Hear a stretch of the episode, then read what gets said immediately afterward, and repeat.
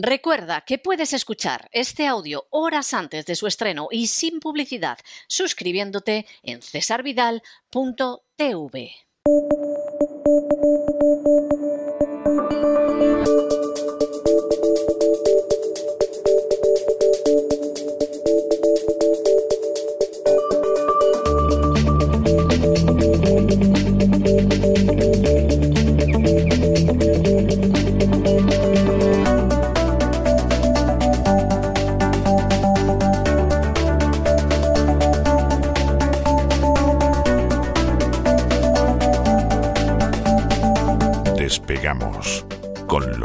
Ramírez. Corremos raudos y veloces hacia nuestro avión, atravesamos el umbral, nos tiramos en plancha sobre los asientos, nos abrochamos los cinturones, despegamos y nos vamos elevando por los aires hasta alcanzar nuestra altura y nuestra velocidad de crucero. A mi lado, como siempre, don Lorenzo Don Lorenzo, ¿qué hace usted pasando esos billetes de rublo que parece usted un usurero? Pero, pero ¿a qué viene esto de, de, estar con los billetes de rublo ahora, don Lorenzo? Muy buenos días, muy bienvenido a la semana. Muy buenas noches, don César. ¿Qué tal? ¿Cómo estamos por aquí? Empezando la semana aquí con mis rublos estoy, pues porque me tengo que hacer un poco a, a los rublos. ¿eh? Yo rogaría al Kremlin que me, si me va a enviar algo, que me lo envíe ya. Que me lo envíe ya, porque es que voy a ver si reservo algo para estas vacaciones y como no he recibido todavía nada de Kremlin, pues eh, sigo llamando, ¿eh? sigo llamando, pero creo que están liados. Están liados para, para atenderme. Ahora tienen un follón tremendo, ¿verdad? Ahora, los rublos ¿eh? van a ser más importantes de lo que algunos creían. ¿eh? La verdad es que... ¿Ah, sí? Sí, sí, sí, ese, ese, nuevo sistema monetario que en realidad no se va a articular en torno al rublo. ¿eh? Lo comentaremos esto yo creo que vamos a hablar de, divisas en, muchos programas, eh, sobre todo en, las próximas semanas, porque empieza ese nuevo orden monetario del que nos hablaba el analista de Credit Suisse, ese Bretton Woods 3, como le llama él, en el cual pues, se puede ligar las divisas ¿no? a, la, a, la, materia prima, que en el fondo es lo que ha sido siempre. ¿no? La divisa siempre se ha ligado a una materia prima, un metal precioso, al fin y al cabo, pues es una, es una materia prima. ¿no? Pues aquí estamos, una semana más, para informar sobre los principales acontecimientos económicos con la que está cayendo que en los últimos tiempos además pues están íntimamente ligados con los geopolíticos. En realidad siempre ha sido así, ¿no? Pero bueno, ahora se le ve a más de uno las carencias, ¿no? Cuando hace determinados análisis. Y al final, bueno, pues el principal protagonista es, cómo no, la Rusia de Putin, de la cual se habla mucho en Wall Street, don César, pero no solo por sus actuaciones militares, sino económicas, ya que a estas alturas de la película ya nadie puede evitar asumir una verdad muy incómoda, no es una sorpresa, la verdad, para los que sabían un poco de qué iba, de qué iba esto, porque la política de sanciones aplicada por Occidente ya no es que esté perjudicando a Occidente en lugar de a Rusia, que era lo que, lo que, lo que buscaba en teoría sobre el papel, lo que nos decían los propagandistas, sino que está haciendo más fuerte a Rusia. A pesar del zarandeo inicial, Bloomberg Economics, que no son sospechosos estos de estar en ninguna de esas listas eh, de prorrusos que hacen los think tanks eh, con españoles por ahí ¿eh? en el extranjero, que les gusta mucho hacer listas. No sé si además de las listas en algún momento van a empezar ya a publicar eh, los domicilios también, ¿no? A lo mejor nos ponen, no sé, unos puntos de mira en el portal con unos sprays, ¿no? O ya existen, o ya existen los puntos de mira, o sea que no puede pasar cualquier cosa. ¿no? Alguno está diciendo, bueno, es que esto es normal, porque al fin y al cabo trabajan para el enemigo. Primero, que no trabajan para el enemigo, y en segundo lugar, aunque así fuera, es decir, si estuvieran de alguna manera dando una opinión que va contra el mainstream, entonces que hay que fusilar al personal al amanecer, cuidado con la... Con... Esta es la gran, la nueva narrativa, ¿verdad? De la que hablaba Klaus Schwab, ¿verdad? En el Foro Económico sí. Mundial, ¿no? Sí. Que solo haya una narrativa y ya está, ¿no? Bueno, pues los analistas de Bloomberg Economics, que estos, eh, insisto, no son sospechosos de nada, han publicado un informe que es la comidilla ahora mismo en el mundo financiero y señala que Rusia va a ingresar casi 321 mil millones de dólares vendiendo hidrocarburos este año, al cambio, eh, me refiero, lo que supone un incremento de más del 30% respecto al pasado año va a ingresar un 30% más de dinero mediante la venta de hidrocarburos. En teoría, las sanciones se habían hecho, ¿no? En principio nos habían dicho que las sanciones a Rusia eran precisamente para que perdiera capacidad de ingresos. Bueno, pues todo lo contrario. El petróleo y el gas representan aproximadamente la mitad de las exportaciones de Rusia. Seguramente a lo largo de este año este peso aumente, porque claro, si no pueden exportar otras cosas o es más difícil que exporten otras cosas, eso está por ver. Yo eh, estoy de acuerdo ¿no? con lo que plantean los analistas de Bloomberg Economics, que fíjese si es relevante esto. Nos están diciendo al 4 de abril que esta tendencia exportadora, o de, no solo de mantenimiento, sino de incremento, ¿no? del dinero que sacan por las exportaciones en Rusia, no solo eh, no se va a acabar, sino que se va a mantener al menos durante el largo de todo este año. Esto implicaría que todas las supuestas eh, restricciones que se han puesto a las exportaciones rusas habrían caído en saco roto, evidentemente, como aquí hemos contado. Porque no solo China, estamos hablando de India, estamos hablando de otros muchos países. Eslovaquia ha dicho que si hay que pagar en rublos, se paga en rublos y ya está. Y no pasa nada. Es importante señalar. Efectivamente, y no pasa nada. No pasa nada. No pasa nada, Guillo. No pasa nada. Esto se produce a pesar de que el petróleo lo está vendiendo con un importante descuento, lo cual es aún más relevante esto. Pero claro, a pesar de aplicarle un descuento, el precio de venta es mayor que el que, el que mm, ponía o el que se contabilizaba el año pasado. Es algo que también apuntamos aquí. yo no sé qué análisis están haciendo algunos economistas que no terminan de ver lo que está ocurriendo aquí. No estoy diciendo que no haya un riesgo de impago, de suspensión de pagos de Rusia. Ahora vamos a hablar un poco de esos riesgos, pero no se puede eludir algo tan importante. Y supongo que ahora que ya lo dice Bloomberg Economics, pues mm, menos aún, ¿no? Estamos hablando de que todo esto se produce además debido, bueno, acompañado de la huelga de demanda impuesta por Estados Unidos a sus aliados. Pero evidentemente el incremento de precios registrado antes de la intervención militar y su impulso tras las sanciones occidentales, recordemos que ya estaba creciendo el precio de los hidrocarburos prácticamente desde abril del año pasado, ¿eh? desde que Biden empezó a, decirnos que cuidado, que cuidado con Ucrania, ¿no? Pues todo esto al final provoca que el Ministerio de Economía ruso se prepare para tener un superávit por cuenta corriente, balanza comercial récord de 240 mil millones de dólares al cambio, insisto. Vamos, que Biden los está haciendo unos hombres, vamos. No sé, luego decían que Putin era amigo de Trump, pues no sé. Al final se va a tener que hacer amigo de Biden. A ver si van a ser amigos en la intimidad estos dos, un César. Yo no veo a Biden hablando ruso, la verdad. Supongo que si eso sucediera, entonces Soros se pondría, se pondría celosete, ¿no? se pondría celosón. Este cálculo se basa en una premisa. Soros, debe tener hoy un cuerpo muy malito con lo que ha pasado en Hungría. Y encima, mm. en el discurso de triunfo arrollador, eh, Orbán suelta que esto ha sido en contra de la izquierda nacional, la izquierda internacional, los medios de comunicación internacionales, los burócratas de Bruselas las organizaciones del Imperio Soros y el presidente de Ucrania. Vamos, ha sido algo, pero vamos, la mención expresa a determinados personajes es innegable, ¿no? Hay supuestos libertarios, bueno, que se consideran como tal aquí en España, criticando el resultado electoral y cuestionando la democracia porque no será el resultado que ellos quieren, que eso al final... Eh, pero eso es muy español, ¿eh? O sea, en España es muy habitual que si no sale el resultado, también en Hispanoamérica se ve mucho, si no sale el resultado que tú quieres, pues es que el sistema no funciona, es que esto no puede ser y luego acaban las cosas como el Rosario de la Aurora, ¿no? A ver que empezar a regalar brújulas entre los partidos políticos. ¿eh? Podríamos empezar eh, por el propio Vox, que esta mañana premiaba a Feijóo a aclarar si prefiere pactar con Sánchez o formar una alternativa nacional junto a Bascal. Mm, no lo entiendo, la verdad, señores. Eh, a ver si alguien me lo puede explicar y si no, pues que, les envíen una brújula a estos señores. Están perdiendo una oportunidad de oro eh, los señores de Vox. Y ya saben muchos oyentes de este programa que eh, no son santo de mi devoción, y nunca mejor dicho, ¿no? Pero ojo porque, claro, si te posicionas en el mainstream, si además le bailas el agua al sistema institucionalizado, y te juntas con quien no debes, pues a lo mejor eh, al final te acaban castigando. Eh, ¿no? Es que este ha sido el gran error. O sea, Vox ha tenido una oportunidad de oro de quedar divinamente, que no les pudieran decir absolutamente nada, que defendían totalmente los intereses nacionales, simplemente con adoptar la postura de Orban. O sea, no otra cosa, o sea, la, postura de Orban y, hubieran quedado, pero, pero como príncipes.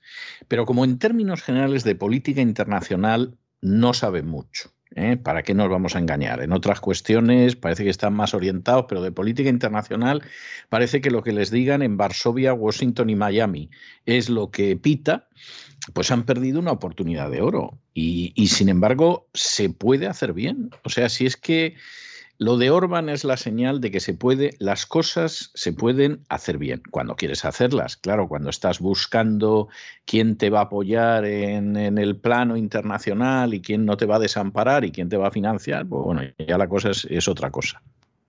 Sí, sí, al final, eh, bueno, esto que esta declaración, este apunte que he hecho, la ha hecho el, propio Jorge Busadé, vicepresidente político de Vox, en rueda de prensa, ¿no? Que dice que están sondeando a Feijó, Feijó ya tiene muy claro y Sánchez también lo que van a hacer en España.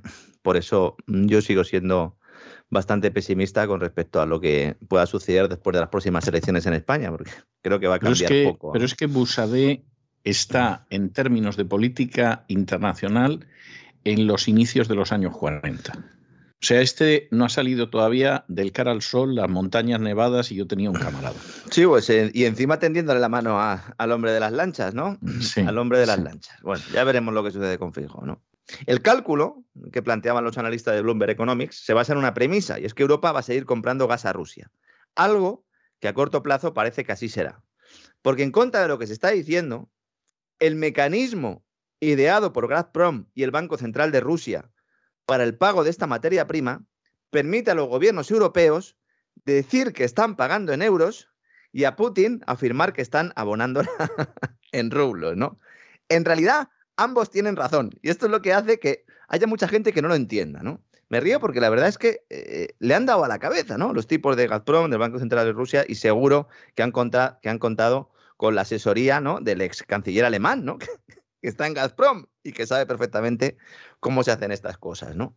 Con el decreto firmado la pasada semana, lo que hace Putin es crear una estructura en la que el banco de Gazprom, no afectado por las sanciones que expulsan a una parte del sistema financiero ruso del sistema SWIFT, recordemos, hace de intermediario, actuando como una casa de cambio. Entonces, el método es muy fácil. Las empresas abren una cuenta en la entidad, yo supongo que la tendrían ya, ¿eh? denominada en rublos, de forma que cuando hagan sus ingresos en euros, automáticamente son rublos.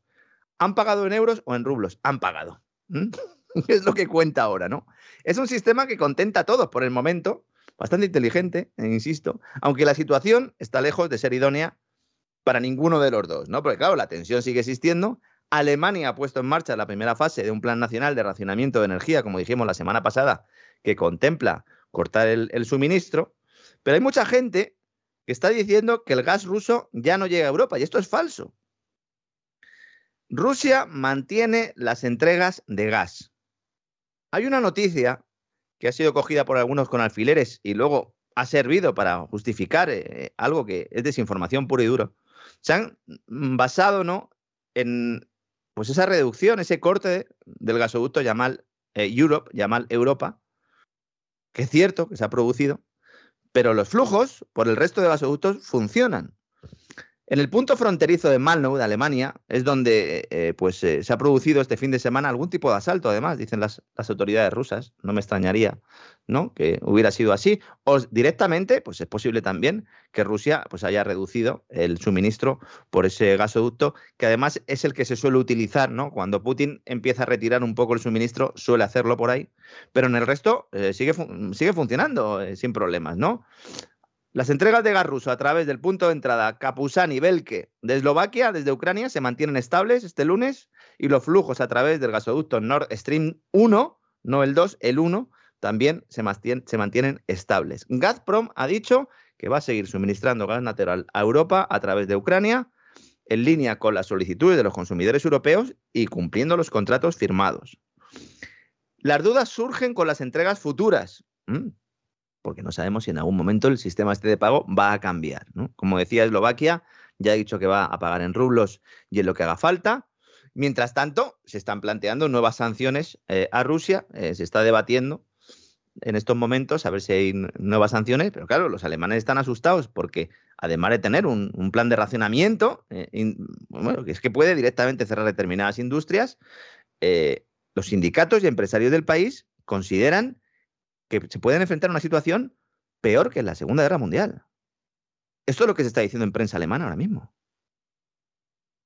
En prensa alemana hay artículos, en, el, en el, Spiegel, en el, en el Frankfurter eh, Allgemeine eh, Zeitung, hay artículos donde recomiendan a la gente cómo ahorrar energía, cómo dejar de utilizar calderas. Solo les falta pues unas clases para ver cómo pueden hacer una hoguera en el salón de su casa. Esto en Alemania, bueno, pues hay una cierta costumbre de que todos los inviernos haya follón con Rusia y siempre hay algunos artículos de este tipo que luego se sacan de la nevera informativa pero es que en este caso están viendo que el, riesgo es eh, muy serio, ¿no? Y mientras tanto, todos vemos cómo los precios de los hidrocarburos se disparan en los mercados internacionales por esta huelga de demanda eh, en la que se ha metido Europa por, por, orden del amigo americano. No nos engañemos, don César. Mm, esto es una ratonera la que nos ha metido la Casa Blanca, ¿no? Una subida de precios que, como apuntan eh, los economistas de Bloomberg, beneficia y mucho a la economía rusa. Esto no quiere decir que los hogares rusos lo estén pasando bien, es decir, no, hay un problema financiero importante, no pueden retirar dinero de los bancos eh, como, como, les gustaría, eh, están comprando oro a mansalva porque están asustados, aunque están viendo también que el rublo se estabiliza. Es decir, hay problemas, ¿no? Evidentemente, pero está claro, el rublo no solo se ha estabilizado, sino que ha vuelto a sus niveles anteriores a la intervención militar rusa y a la imposición de las citadas sanciones. Y hay muchos economistas occidentales que están diciendo, ah, pues nos parece eh, una buena estrategia la que ha hecho el gobierno de Rusia. Es verdad también que un balance comercial saludable no salvará a Rusia de una profunda recesión. Es muy probable que entre en recesión, ¿no? Pero está ayudando a mantener el gasto público en un momento en el que el gobierno no tiene acceso a los mercados internacionales de capitales. Que no sabemos esto cuánto tiempo va a durar, don César. No, porque no sabemos, no sabemos, a menos que empiecen a reaccionar y a decir, mire, señor Biden, eh, dedíquese usted a lo suyo, que nosotros nos vamos a dedicar a lo que se supone que es nuestro, que efectivamente es proteger los intereses de nuestros ciudadanos. ¿no? Bueno, el presidente de BASF, eh, de, la, de, la, gran multinacional alemana, lleva todo el fin de semana también diciendo a quien quiera escucharle que directamente eh, la política adoptada en relación con Rusia va a condenar a Alemania a una de las peores crisis de su historia. Bueno, pues eh, lo está diciendo él, si es que lo están diciendo ya hasta los propios alemanes, ¿no?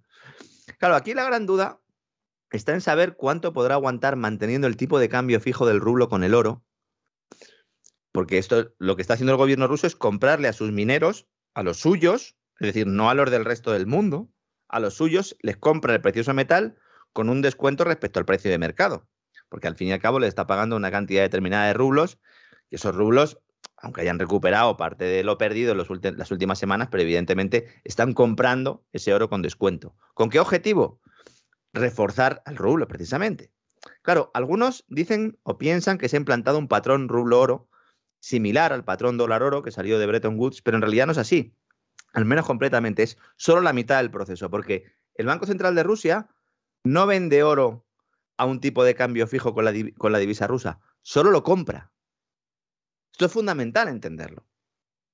Porque claro, si en algún momento dado decidiera vender, entonces claro, cualquiera que fuera con rublos obtendría ese oro. Y eso no le interesa al Banco Central de Rusia. El Banco Central de Rusia lo que quiere es tener oro para, para respaldar eh, esos rublos. ¿no? Y además abre la puerta a modificar la ecuación de canje si así lo considera oportuno. Algo que nadie está comentando y que está en la nota de prensa del Banco Central de Rusia. Que si yo me la he descargado y le he metido el traductor de Google para leerla, yo creo que cualquiera puede hacerlo, ¿no?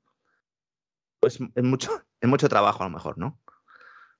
bajársela, ¿verdad? Darle ahí al botón y tal, es complicado, ¿no?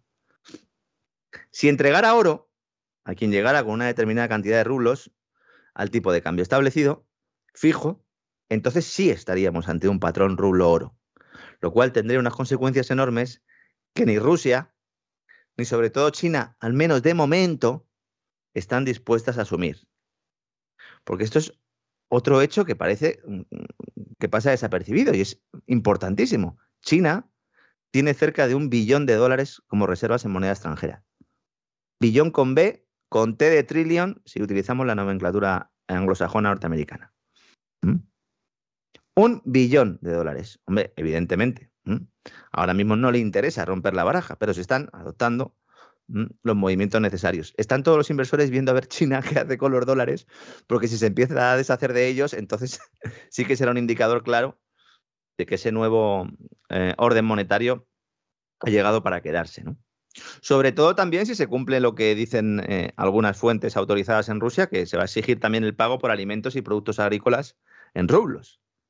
¿Mm? Lo cual ya, pues imagínese, don César, porque claro, una cosa son los hidrocarburos que se mantuvieron fuera de las sanciones y otra cosa son los alimentos y productos agrícolas, que estos sí están afectados por las sanciones. ¿Mm? Y aquí ya, pues lo del sistema SWIFT se deja a un lado, es decir, ya el truquillo que estamos haciendo con Gazprom Bank va a ser más difícil hacerlo, y ahí sí que habrá que pagar en rublos.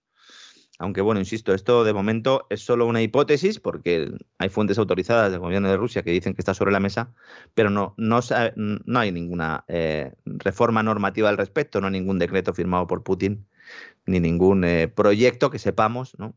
concreto al respecto. ¿no? Y ahora que hablamos de China, hay que mencionar también el resultado de la cumbre bilateral entre Bruselas y Pekín, ¿no, César? Celebrada el pasado viernes por videoconferencia.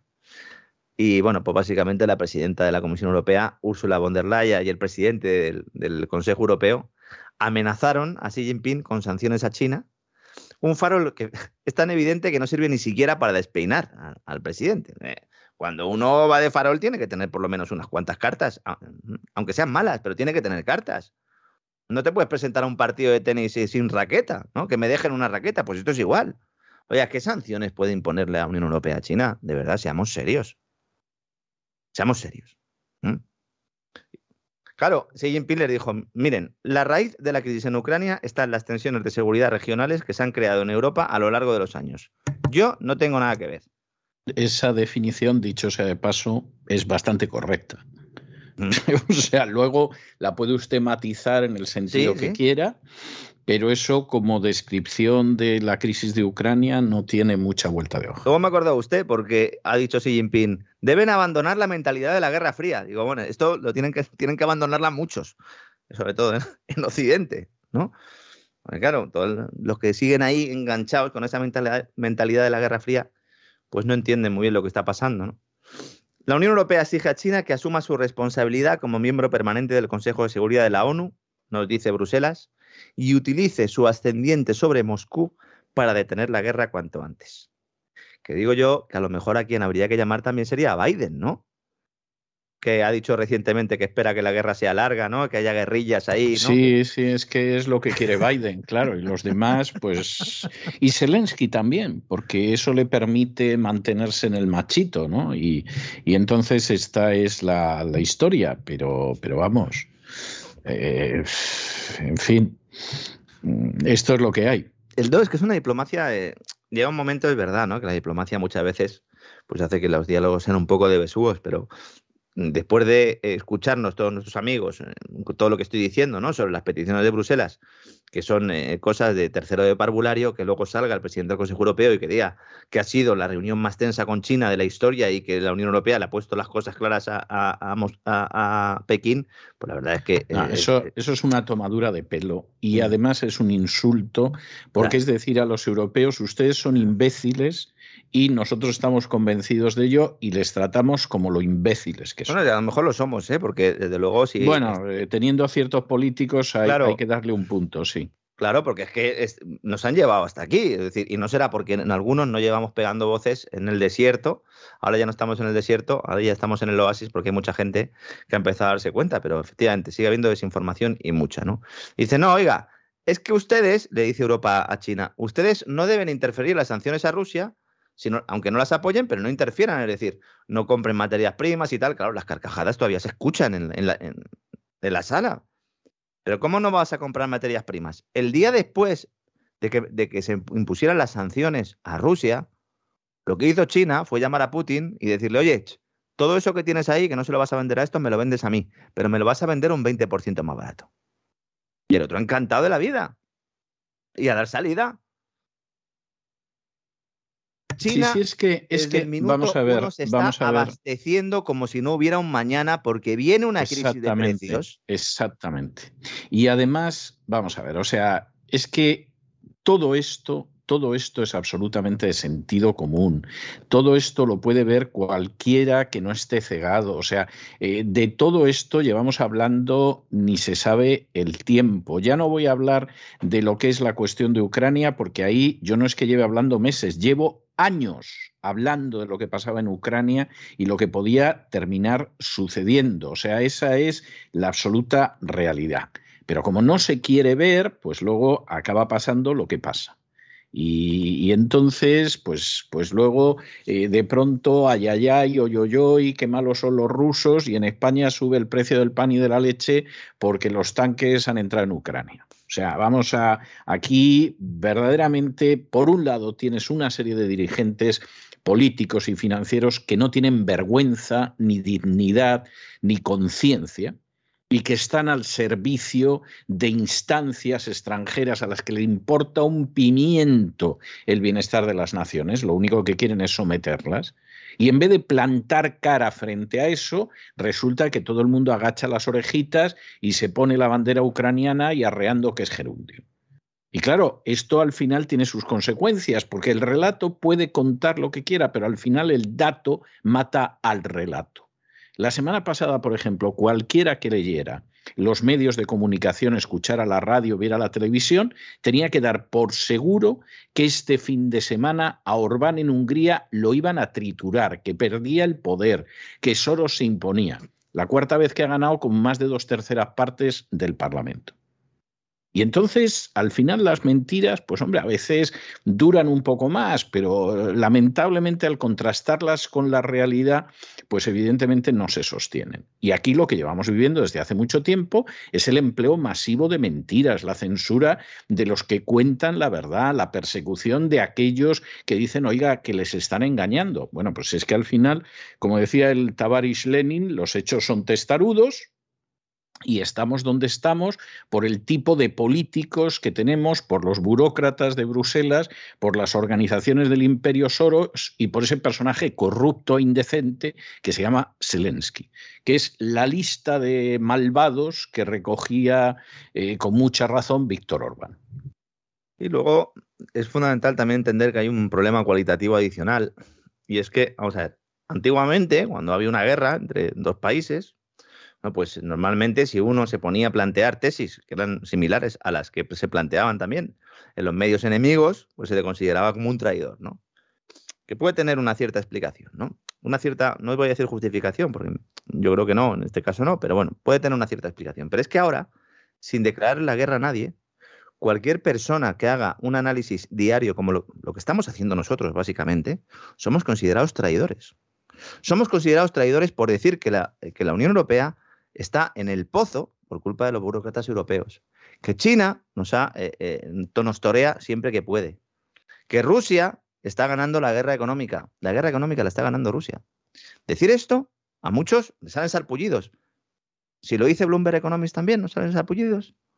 Luego le podemos buscar eh, una explicación ulterior o posterior o, anterior, como hace Sánchez. No, es que esto ya hace ya muchos meses que se sabía y se va montando un relato alternativo que además intente tumbar ese dato, ¿no? Por seguir un poco con el ejemplo que planteaba usted, ¿no? Claro, luego leemos algunas cosas que no tienen ningún sentido y mucha gente dice, pero ¿cómo puede ser? Pues puede ser porque una vez que uno se quita la venda de los ojos, es tan burdo el engaño. ¿Cómo puede Bruselas amenazar a China con que va a sacar las empresas, las multinacionales occidentales de China? ¿Pero qué poder tiene Ursula von der Leyen, el presidente del Consejo Europeo, para decirle a BlackRock que se vaya de China? Es que BlackRock está en China, oiga. ¿Qué le va a decir usted? No, márchese. ¿no? Se lo ha dicho Soros varias veces y el Larry Fink eh, pues le ha hecho un corte de manga, ¿no? Dice, no, es que vamos a provocar una salida de empresas occidentales, una estampida. Dice, oiga, eh, ¿esto es? ¿Esto es, una broma? Y luego ya para terminar la cumbre, le dice Ursula von der Leyen a Xi Jinping, le dice, oye, que mira, que te ofrecemos, como señal de buena voluntad, compartir tecnología en materia de terapias génicas del COVID. Xi Jinping le ha dicho, yo tus vacunas no las quiero para nada, ¿no? Porque en China no se está vacunando a tanta gente como eh, el personal también está diciendo. Otro relato también propagandístico. Si en China se estuvieran cometiendo las barbaridades que algunos están escribiendo que se están cometiendo, ¿no piensan ustedes que estaría toda la población vacunada? Nadie se ha hecho esa pregunta. No, no, ¿para qué se las van a hacer? Que eso implica pensar. Y ya sabe usted que pensar es un hábito peligrosísimo. Hay muchos mayores en China que no se han vacunado porque no han querido. Si fuera la situación, insisto, como la que nos están contando algunos, subiendo vídeos descontextualizados a las redes sociales, etcétera, etcétera, pues evidentemente, eh, bueno, pues eh, habría otra cifra, habría un 100% de vacunación, ¿no? China, entonces, ¿qué ha dicho? Pues básicamente ha culpado a Europa y a la comunidad internacional de echar leña al fuego e intensificar las tensiones. Estoy utilizando las palabras exactas que dijo Xi Jinping con su castigo económico a Moscú y considera inaceptable lo que ha calificado como una alteración por capricho del sistema económico global, porque es que es verdad, es que encima no han empezado ellos. Si es que lo peor de todo esto es que nos llevan años diciendo, los chinos la van a liar, van a montar un orden monetario alternativo, van a utilizar a Rusia. Hay un programa nuestro, desde esa vida TV, un suscriptor nuevo que ha empezado a ver los, los gran reseteos que hacemos para suscriptores, los ha empezado a ver desde el principio. Como todavía salía yo con mis auriculares y en la otra casa en donde estaba, etcétera, etcétera, ¿no? Y ahí ya empezábamos a hablar de la posibilidad de ligar el rublo con el oro. Yo, yo ni me acordaba, la verdad, don César. ¿eh? Me ha escrito y me ha dicho, dice, mm, ¿cómo iban ustedes por aquí? No, porque es que era de lo que, de lo que se estaba hablando de verdad, ¿no? En los servicios de inteligencia y todos nos decían, la van a liar, la van a liar.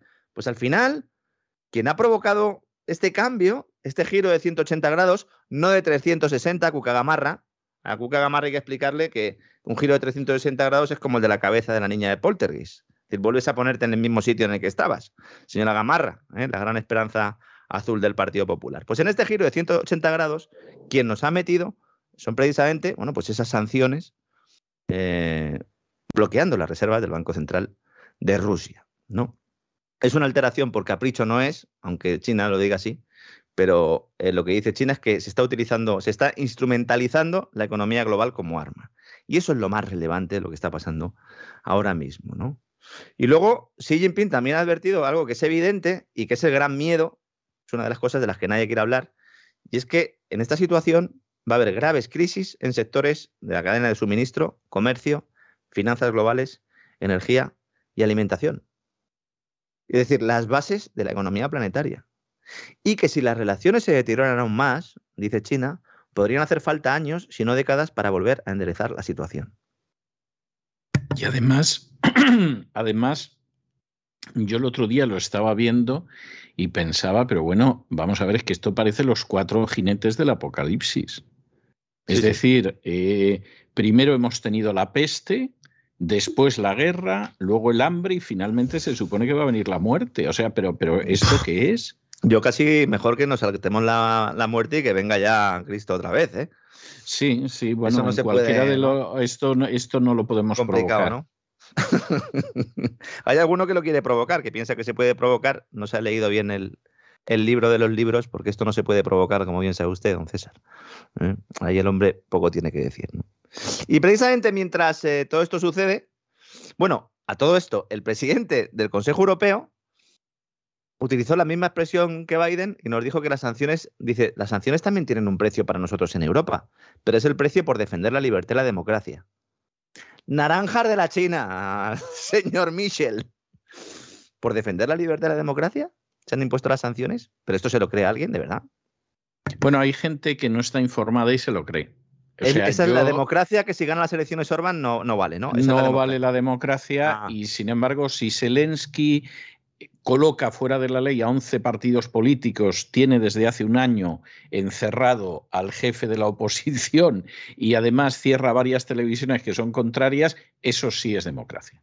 Y si además si se practica la limpieza étnica en el Donbass, y además te aparece gente en televisiones extranjeras. Hace poco, en una televisión española, pues un profesor de filología comentando que hay que practicar la limpieza étnica en el Donbass y matar a los suficientes prorrusos para que aquello quede vacío. Claro, para pues que cuando haya que votar ya no haya. Democracia. esa es la democracia. Efectivamente. dice, voy a matar a todos, a toda mi oposición, la, la mato y entonces luego hago elecciones y gano. Eso es la democracia, ¿no? Extraordinario, ¿eh? Extraordinario los tiempos que estamos viviendo, señores. ¿Mm? Y mientras tanto, insisto, preparémonos. Las empresas van a empezar a trasladar el aumento de costes a los precios finales. Alguien dirá, ¿pero no lo han hecho ya? No lo han hecho ya. Ahora empieza de verdad el lío. Porque en un entorno en el que estábamos de una falsa recuperación, muchas empresas, sobre todo las empresas que eh, producen y venden bienes que tienen una demanda que, es elástica. Entonces, oiga, pues si es elástica, si no tengo mucho dinero, pues tiendo de alguna manera a ahorrar y entonces pues eh, compro lo, fundamental, compro la comida, tal, pero hay otros lujos, entre comillas, que no me permito, ¿no? Bueno, pues esos lujos cada vez más eh, pues son o corresponden a productos casi de primera necesidad que poco a poco, insisto, no solo en España, sino en muchos países europeos, están viendo cómo se reducen las compras de este tipo de bienes y entonces las empresas no han podido trasladar todo el aumento de costes a los precios finales. Pero ahora ya no les queda otra porque es eso o cerrar. Entonces, es fundamental que entendamos que esto no es un fenómeno solo español, aunque aquí lo estamos viendo y mucho, o solo estadounidense, solo norteamericano. La patronal de comercio minorista alemana ha dicho que los precios de los productos alimentarios esta semana van a subir notablemente, hablan de doble dígito, es decir, por encima del 10%, y eso que allí no hay ni huelga de transportistas, ni nada. ¿Qué pasa? Que la inflación en febrero era ya del 7,3 en el caso de los artículos de primera necesidad. No va a haber desabastecimiento, va a haber precios disparados. De hecho, eh, los precios cumplen esa función, lamentablemente. Es decir, cuando se, dispara el precio, se intenta garantizar de alguna manera o se consigue que no haya desabastecimiento. Si se pone un precio intervenido, entonces ese desabastecimiento se produce porque el que va a vender no lo vende en el mercado y lo vende en el mercado negro de otra manera. ¿no? Pero el presidente de la asociación que representa los intereses de los, de los agricultores, eh, de los vendedores de productos agrícolas más bien en, Alemania, nos dice que solo puede garantizar que no va a haber problemas de abastecimiento durante el próximo año. Es decir, no garantiza que haya problemas el año que viene.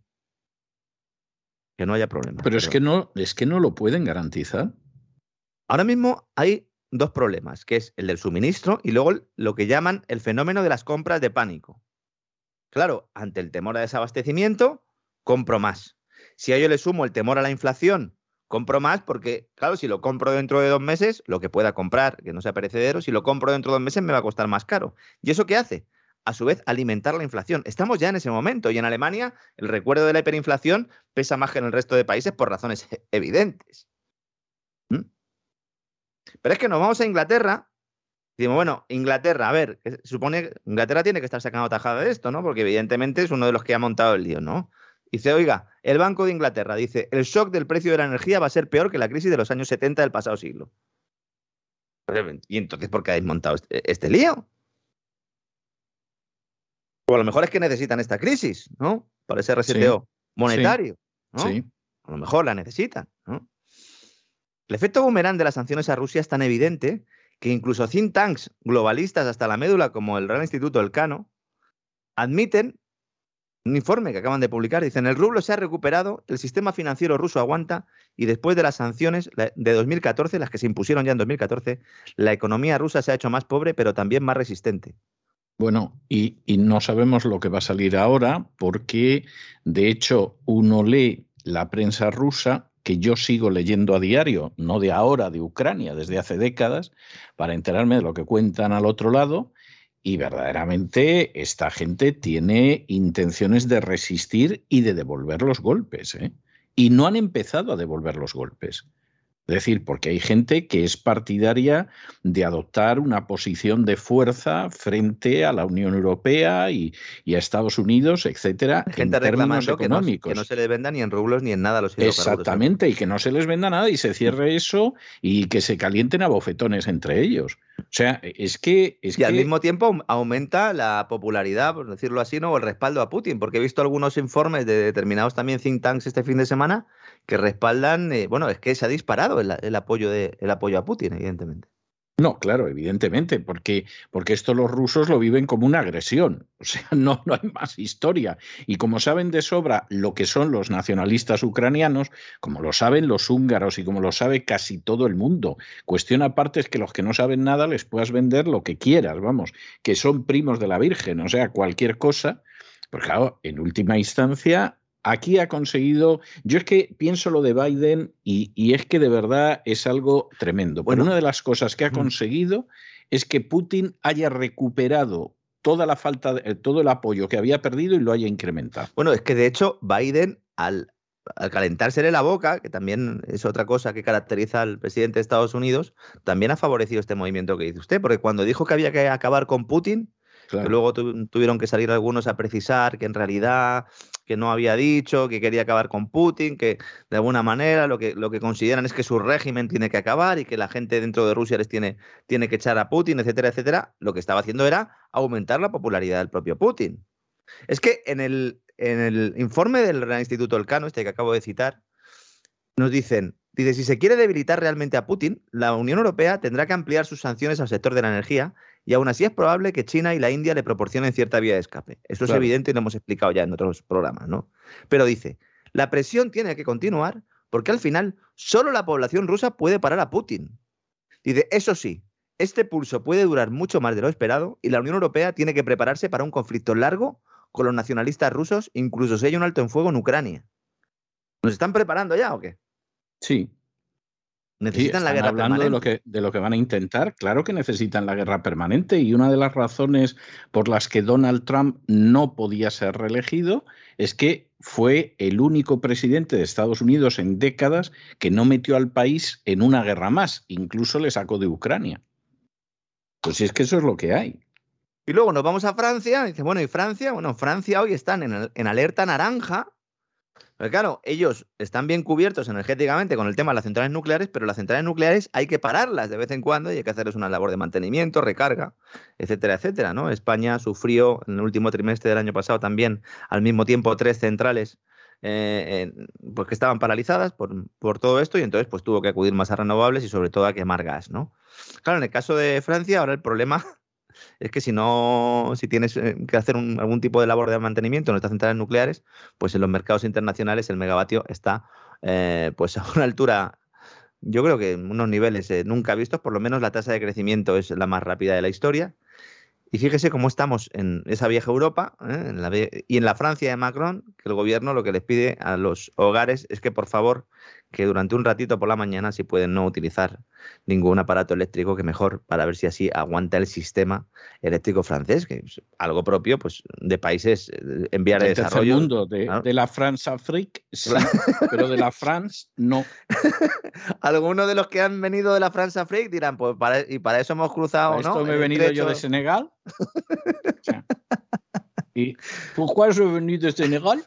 O sea, claro. Efectivamente, ¿no? Todo esto es consecuencia de la política energética adoptada por la Unión Europea y por la soga verde. La soga verde nos ha ahorcado en términos de costes, en términos de precios y ahora en términos de suministro, porque necesitamos energía de respaldo. Y la mejor energía de respaldo, la única por lo menos que nos garantiza la independencia, es la nuclear, señores. Es la nuclear. Y además no emite CO2. ¿eh? Tiene el problema de los residuos, evidente. ¿eh? Pero bueno, todas las energías tienen problemas y el tema de la gestión de residuos, esto es otra cuestión sobre la que hay mucha desinformación. Se demoniza mucho, ¿no? Todo este el tema de la gestión de residuos y ha avanzado mucho la tecnología. Muchísimo, ¿no? No descartemos que al final los acaben metiendo en un cohete y los echen al espacio, ¿no? Vamos a llenar eh, de basura hasta el espacio, eso sí, tendremos nuestra huella de carbono asegurada, ¿verdad? que nos diría alguno, ¿no? Y en España, en España esto es un circo, es un circo, César, de verdad, es un circo. Algunos se las prometían muy felices por nuestra poca dependencia del gas ruso. Decían, no, si a nosotros es Argelia el que nos lo da. Muy bien. Pues Argelia ya ha dicho, señores, vamos a ir mirando el tema de los precios porque os los voy a subir. Como avanzamos en estos micrófonos, la estatal argelina Sonatrach, que es la empresa, va a subir los precios que nos cobra por el gas y que suministra a través del gasoducto Medgaz, gasoducto que dirige junto a la española Naturgy y a la norteamericana BlackRock. ¿Eh? que igual está en China, que te tiene un gasoducto en Argelia, que invierte en Iberdrola, que es el máximo accionista de la banca española, o que eh, pues eh, escribe una carta todos los años. Este año ha escrito dos, dando instrucciones ¿no? a los gobiernos de todo el planeta, ¿no? La verdad es que no sé, si BlackRock decía que Europa estaba muerta, pues ¿por qué sigue ahí en el gasoducto? Supongo que querrá sacar tajada, ¿no? De, incluso del, del, propio fallecimiento, ¿no? Del viejo continente. Dirán, bueno, se morirá, pero mientras que siga viva, vamos a seguir sacando dinero, ¿no? Y mientras tanto, el Ministerio de Transición Ecológica, la señora Teresa Rivera, parece que tiene ya lista su propuesta, esa propuesta que nos dijeron que estaba ya preparada. Dicen, no, si esto está ya listo. Y dijimos aquí, no está listo. Han tardado, han tardado una semana en hacerla. se la van a mandar ya a Bruselas y dicen, bueno, vamos a fijar un precio máximo de 30 euros por megavatio hora en el gas y vamos a rebajar la factura eléctrica. Estupendo, se lo van a dar a Bruselas en un papelito, a doble espacio, con una portadita y tal. Había, había algunos amigos míos en la facultad que cuando entregaban los, los trabajos los entregaban sin portada y nada y aquello quedaba muy deslucido, ¿no? ¿Verdad? Había que ponerle siempre una portadita, algún plastiquito que quedara bonito, ¿no? Aunque luego lo que escribiera dentro fuera una basura deleznable, pero bueno, por lo menos si tenía una portada podía colar, ¿no? En este caso eh, lo harán todo con colorines, que es como les gusta a ellos, se lo van a trasladar a Bruselas para que en tres o cuatro semanas, que es lo único que dice Teresa Rivera, es como los muñecos estos que tienen pilas y que tienen unas cuantas frases, pues la señora Rivera siempre dice que en tres o cuatro semanas. Lo que pasa es que, claro, si la semana que viene vuelve a decir que en tres o cuatro semanas y la semana siguiente, que es en tres o cuatro semanas, pues ya son más semanas de las que dice la señora Rivera. ¿No, César? Vamos a tener que recomendarle evidentemente, los vídeos de Barrio Sésamo. ¿No? Sí, sí, para que sepa contar hasta 10 o comprarle un abaco, que también es una posibilidad. Yo era más de, yo era más de Supercoco. 9, 9, 9, esta es la canción del 9. Ese era el, el vampiro, ese era el, el, Drácula, eso es. Sí, sí, el Drácula, sí, que luego sí. estuvo trabajando de, de, ministro de Hacienda eh, con una Exactamente, sí, sí, es cierto, es cierto. claro que trabajé. Pues en tres o cuatro semanas, nos dice Rivera. Dice, en tres o cuatro semanas ya nos podremos beneficiar de esta medida intervencionista. Señora Rivera, ¿se lo va a aprobar Bruselas? Porque a mí me dicen que no. Yo no sé lo que le dicen a usted, pero a mí, a Lorenzo Ramírez le está diciendo las fuentes comunitarias que no. Se lo van a aprobar. Pero bueno, llegarán a esas tres o cuatro semanas y entonces ya nos contarán otra milonga. A lo mejor lo consigue. Hay una milonga que es mentira pura y dura y que hay que decirlo así. Cuando dice Teresa Rivera, dice, no, la diferencia entre el precio de mercado del gas y el intervenido que pongo yo no se va a traducir en un mayor déficit público ni de tarifa. Eh, pues ya me dirá usted. ¿Y, en qué se va a traducir? O bien se paga en la factura o bien se paga bien impuestos deuda. Oye, es que no hay otro sitio de donde sacarlo. Falta la verdad y lo sabe, pero parece no importar lo más mínimo, porque así es la, así es la política, ¿no? Y esta intervención del precio del gas era la medida estrella del famoso plan de choque con el que nos vamos a chocar, desde luego, y que finalmente se ha quedado en agua de borrajas, o mejor dicho, que promete el reparto de dinero público al mismo tiempo que eleva la inseguridad jurídica sin conseguir su principal objetivo, que es contener un IPC, una inflación cuya tasa de crecimiento está a las puertas de superar el 10%. Ahora mismo, don César, los teléfonos de los despachos de abogados echan humo porque tras la publicación del Real Decreto que prohíbe los despidos, limita el precio del alquiler de vivienda y obliga a los proveedores de combustible a adelantar una subvención que debería correr a cargo del Ministerio de Hacienda, pues se preparan demandas y se preparan denuncias y reclamaciones. La web de la agencia tributaria se cayó las primeras horas de este nuevo sistema de los combustibles. Funciona de miedo ¿verdad? Excepto cuando hay que pagar. Cuando hay que pagar ya, ahí ya, pues... Ahí ya no pasan cosas. Vienen los hackers rusos y salvan al gobierno de pagar, sí. Yo lo que pediría es que si en algún momento hay de verdad un ataque de hackers y nos piden eh, algún tipo de rescate con criptomonedas y tal, por favor que no vaya a negociarlo María Jesús Montero. ¿eh?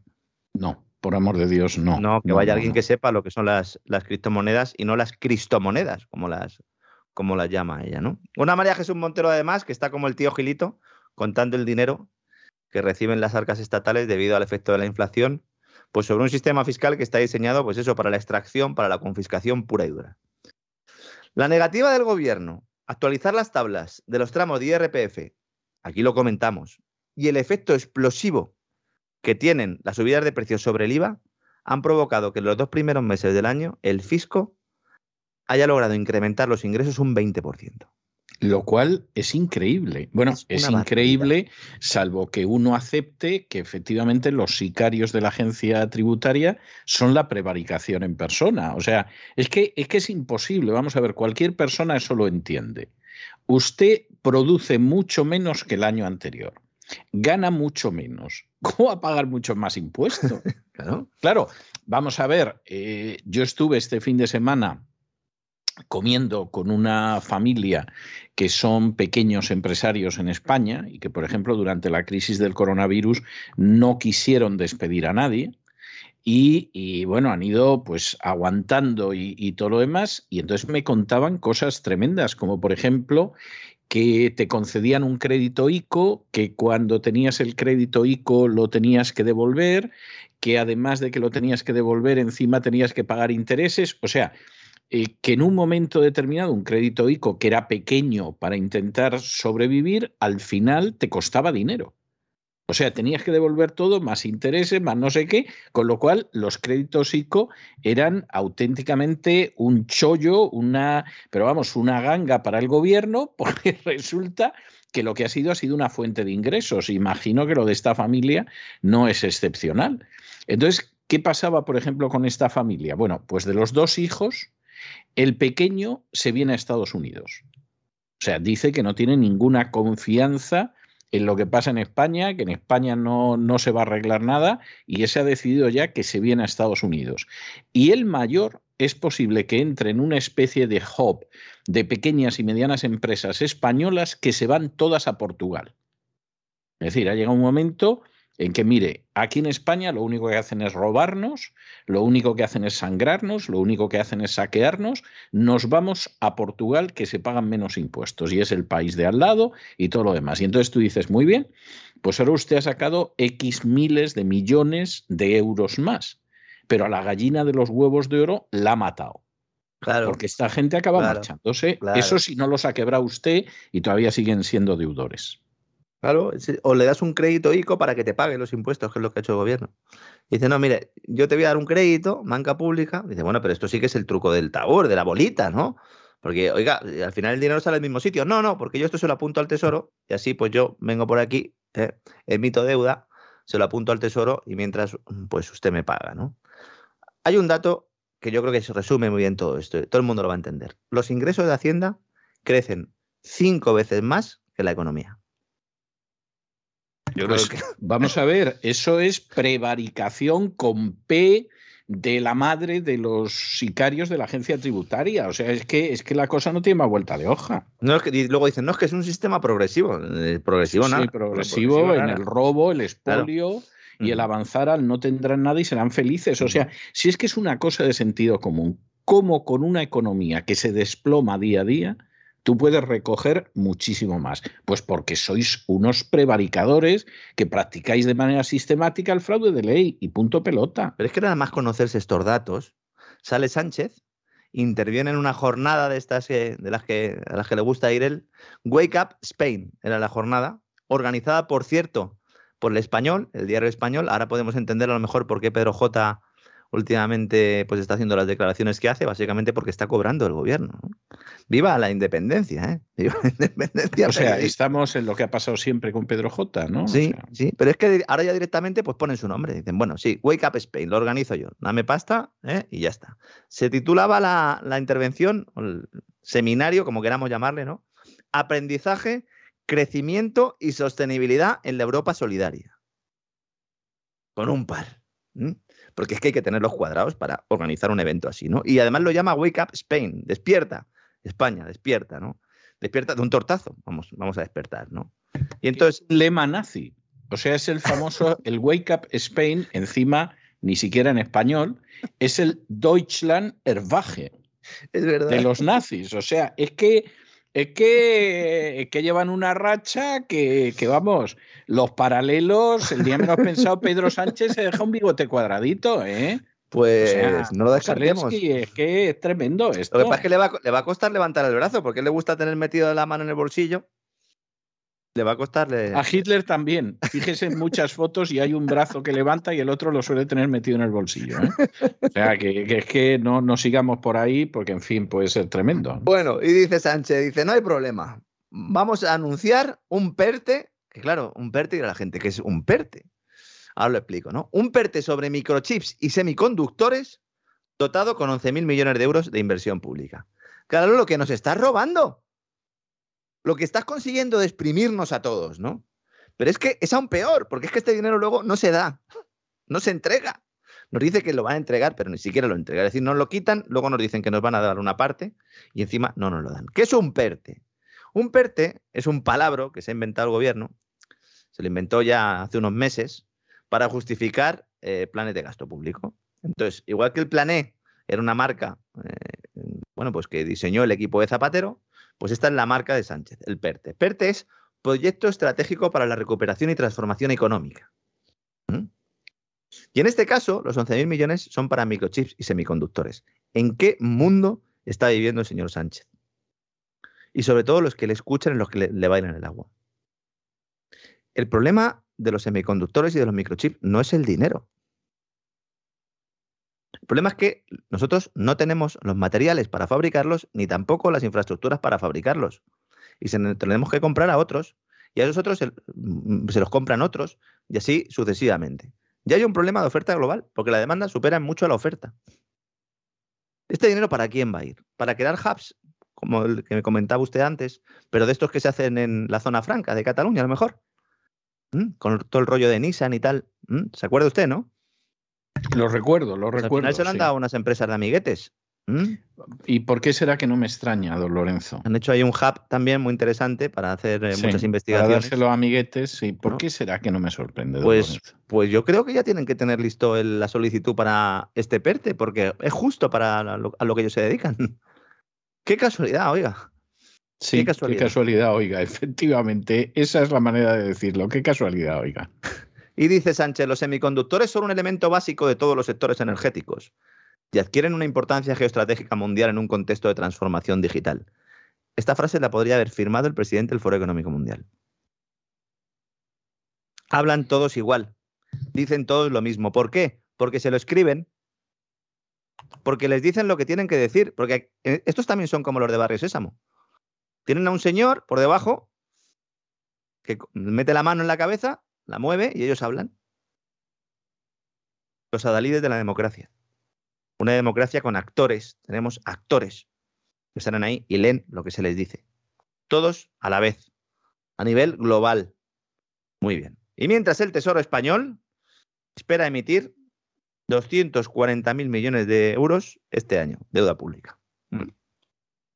240.000 mm. millones de euros. Uno dirá, bueno, ¿y esto por qué es? Buena parte para refinanciar deuda antigua y otra para deuda nueva, es decir, España tiene que pedir al mercado 240.000 millones de euros. de verdad, la, cifra es espeluznante. Es casi el doble del coste anual de las pensiones. Para que luego digan, no, es que la situación fiscal está muy bien. Están ingresando como nunca y están debiendo más que nunca. Porque si por lo menos dijeran, pues miren, nos están expropiando, pero fíjese, cómo que bien han dejado las cuentas públicas y tal, y en un momento dado, en todos unos años, se podrán bajar impuestos. Pero es que en este caso ni eso. Es que no van a subir más los impuestos, ¿no? Y además el Banco Central Europeo, como va a dejar de comprar deuda pública, el coste de emitir esta deuda va a ser superior. Por cada punto porcentual de subida del coste del dinero, de subida del, del tipo de interés, la deuda se encarece en 2.375 millones de euros, por cada punto solo. Eh, mire, es escalofriante, es escalofriante, pero, pero realmente escalofriante. Y el que no lo quiera ver, peor para él, y el que quiera meter la, cabeza debajo de, de, tierra, pues que lo haga. Muchas familias se están empezando a dar cuenta ahora de lo que implica el incremento del coste de financiación cada vez que van a Internet y miran cómo va el Euribor. El Euribor tiene una tendencia alcista espectacular y puede volver a terreno positivo en los próximos meses. Y estaba hundido en el menos 0,5. ¿Qué pasa? Que Christine Lagarde dijo que va a haber subida de tipo de interés y que se van a retirar los programas de compra de activos. Y eso implica que tiene que subir el Euribor, que es el tipo de interés al que se prestan dinero los bancos entre sí. Va a ser un duro golpe para las economías domésticas, cuyo poder adquisitivo al mismo tiempo se está viendo lastrado por la inflación. Entonces, hay mucha gente que no entiende, sigue sin comprender lo de la inflación que el IPC crezca a un ritmo del 9,8% interanual implica que se pierde el poder de compra de un salario al año. Es como si dejáramos de cobrar un mes el sueldo. Yo creo que así ya lo entiende todo el mundo, ¿verdad? Imagínense que un sueldo directamente se lo quitan. No, pues eso es la inflación. La inflación que nunca iba a llegar, que iba a ser temporal, estructural, etcétera, etcétera. Prepárense porque el dato de abril será aún mayor. Mucha gente pregunta, hagan un programa de asesoría contando cómo protegerse de la inflación. No es nuestro trabajo, eh, lo siento mucho, no es nuestro trabajo. Hay profesionales que se dedican a eso, que son gestores de patrimonio, algunos son mejores, otros son peores, evidentemente, como en todas las profesiones. Pero nosotros no podemos dar una serie de fórmulas para protegerse de la inflación. Hay una serie de fórmulas en el mercado y luego tienen que ser adaptadas a cada perfil particular. No se fíen de nadie que les dé soluciones para todos, sin preguntarles el perfil, sin preguntarles cuáles son sus expectativas de vida. No de años que vayan ustedes a vivir, sino lo que les apetece hacer, lo que les gusta. Si se quieren retirar en un pueblecito antes de tiempo, si no. Si quieren vivir en el centro de la ciudad. Si van a tener necesidad de mm, pagar una educación a sus hijos. Si quieren llevarse a sus hijos fuera del país. Todo eso son circunstancias que afectan al diseño de una cartera patrimonial, de una gestión. Y no se pueden dar fórmulas. Yo entiendo que el personal se ha acostumbrado de alguna manera a que se lo den todo mascadito, porque está muy de moda ahora, ¿no? Los asesores estos eh, que salen en YouTube, ¿no? Y que en cinco minutos te han arreglado el mundo y además te han dicho dónde tienen que invertir, que casualmente es el mismo sitio donde ellos tienen su dinero, que al mismo tiempo es quien les patrocina el espacio, ¿no? Pues nosotros no, nosotros no somos así, nosotros damos información para que ustedes puedan tomar las decisiones y sobre todo para que cuando hablen con sus gestores, pues puedan decirle, oiga, eh, no me diga usted que la renta fija ahora es un, es una panacea porque resulta que yo sé que esta, la renta fija ahora mismo tiene problemas serios o que les digan a sus gestores, oigan, es que los hedge funds ahora mismo se están poniendo cortos, que esto es algo que a la gente no se le está diciendo, se están poniendo cortos, es decir, están apostando a que va a haber una corrección bursátil. Pues estos son datos que hay que tener, pero nosotros no podemos ir más allá. Lo siento mucho, Espero que lo entiendan nuestros amigos, porque en este periodo de incertidumbre, don César, es que nos mm, tenemos un aluvión. Yo me podría forrar con esto, pero es que, primero, no soy mala persona y en segundo lugar, mi trabajo es otro, ¿no? Y eso hay que tenerlo claro. Esta, esta es la otra cuestión, que es que nosotros nos limitamos a hacer nuestro trabajo, procuramos hacerlo de la manera mejor posible y además no estamos en esto por dinero. Es decir, si estuviéramos en esto por dinero, ni usted, ni don Isaac, ni un servidor, ni otra gente estaríamos aquí, estaríamos en otros sitios. ¿eh? O, o, o forraríamos de publicidad los programas, que es algo que no hacemos, etcétera, etcétera. Nosotros estamos porque creemos que tenemos un compromiso moral y ético y espiritual con la sociedad y que efectivamente tenemos que contarles las cosas como son. Y, pretendemos además todos los días, en la medida de lo posible, hacerlo un poquito mejor. Entonces yo también comprendo cuando a mí me llega alguien y me dice, ¿y qué hago? Tengo 10.000 euros, tengo 15.000 euros, ¿qué hago con ellos? Eh, ¿Cómo protejo los ahorros de toda la vida que Pues es que no es nuestra misión. O sea, es como si de pronto nos pidieran que operáramos de apendicitis a alguien. Exactamente. Y, pues no, no podemos entrar en eso. O sea, no, no es nuestra misión. Yo les puedo informar de los riesgos que tiene una operación de apendicitis, pero me puedo quedar ahí. Y eso es precisamente un poco lo que podemos hacer, sobre todo si esos riesgos no se los está explicando su médico. Y un poco eso es lo que hacemos. En el ámbito económico no este despegamos. Que bueno, César, hemos volado hoy, como siempre. A nosotros no, nunca nos, nos falta combustible, es decir, a nosotros nos da igual, ¿no? Que el gas esté alto porque nosotros seguimos ahí volando el queroseno de este avión. No siga usted diciendo eso, que van a decir que el petróleo nos lo da Putin. O sea que, que Voy a ver si compro, voy a ver si compro un poquito de gas con los rublos estos que tengo aquí. Entonces, le voy a dar salida, le voy a dar salida. Está bien, está bien. Yo, yo tuve pero fíjese, le estoy hablando de hace más de 20 años. Hace, mes, hace, más de 20 años tuve algunos billetes de rublo de un viaje a Rusia. Luego, curiosamente, eh, nunca he conservado los rublos. Eh, me quedaba a lo mejor algún copec en el bolsillo algo así, pero, pero realmente allí podías funcionar con dólares, con euros, etcétera. Entonces, por ejemplo, la última vez que yo fui a Rusia, que debió de ser hará unos 10 años, eh, realmente yo creo que ni siquiera cambié en rublos. O sea, no me molesté siquiera, ¿no? Pero pero sí recuerdo la primera vez que fui que, efectivamente eh, tenía algún rublo y vamos, no lo conservé. Supongo que al final, como me pasa con estas monedas que son más o menos exóticas, pues siempre acaba apareciendo algún niño en casa o algún amigo o algo y se lo acabas dando. Tampoco es que sea la pérdida tan grande. Me gustan, más, me gustan más los libros que la numismática, ¿verdad? Sí, sí, y mire que yo he tenido, a mí me han insistido mucho para que hiciera mi colección de monedas y todo lo demás, pero es que al final de verdad que no, no, no sirvo yo para eso. Las cosas como son. Es así, es así. En fin, don Lorenzo, muchísimas gracias por todo y nos vemos dentro de un ratito, no se me vayan muy lejos, que hoy tenemos ni más ni menos que, que a los suevos. A los suevos, que sabe usted que son la base de los que creen en una nación gallega. Se van a llevar un disgusto con la sección de hoy de, Así fue España. Galaecia, ¿no? Galaecia. Exactamente, y claro, los suevos habrían sido la base ¿eh? de, todo esto. Pues, pues ya adelantamos que no. El merico no tiene nada que ver con Feijol, o adelanto ya. Nada, nada, nada, nada, nada en absoluto. Nada en absoluto. en fin, le veo dentro de un rato. Hasta ahora, César.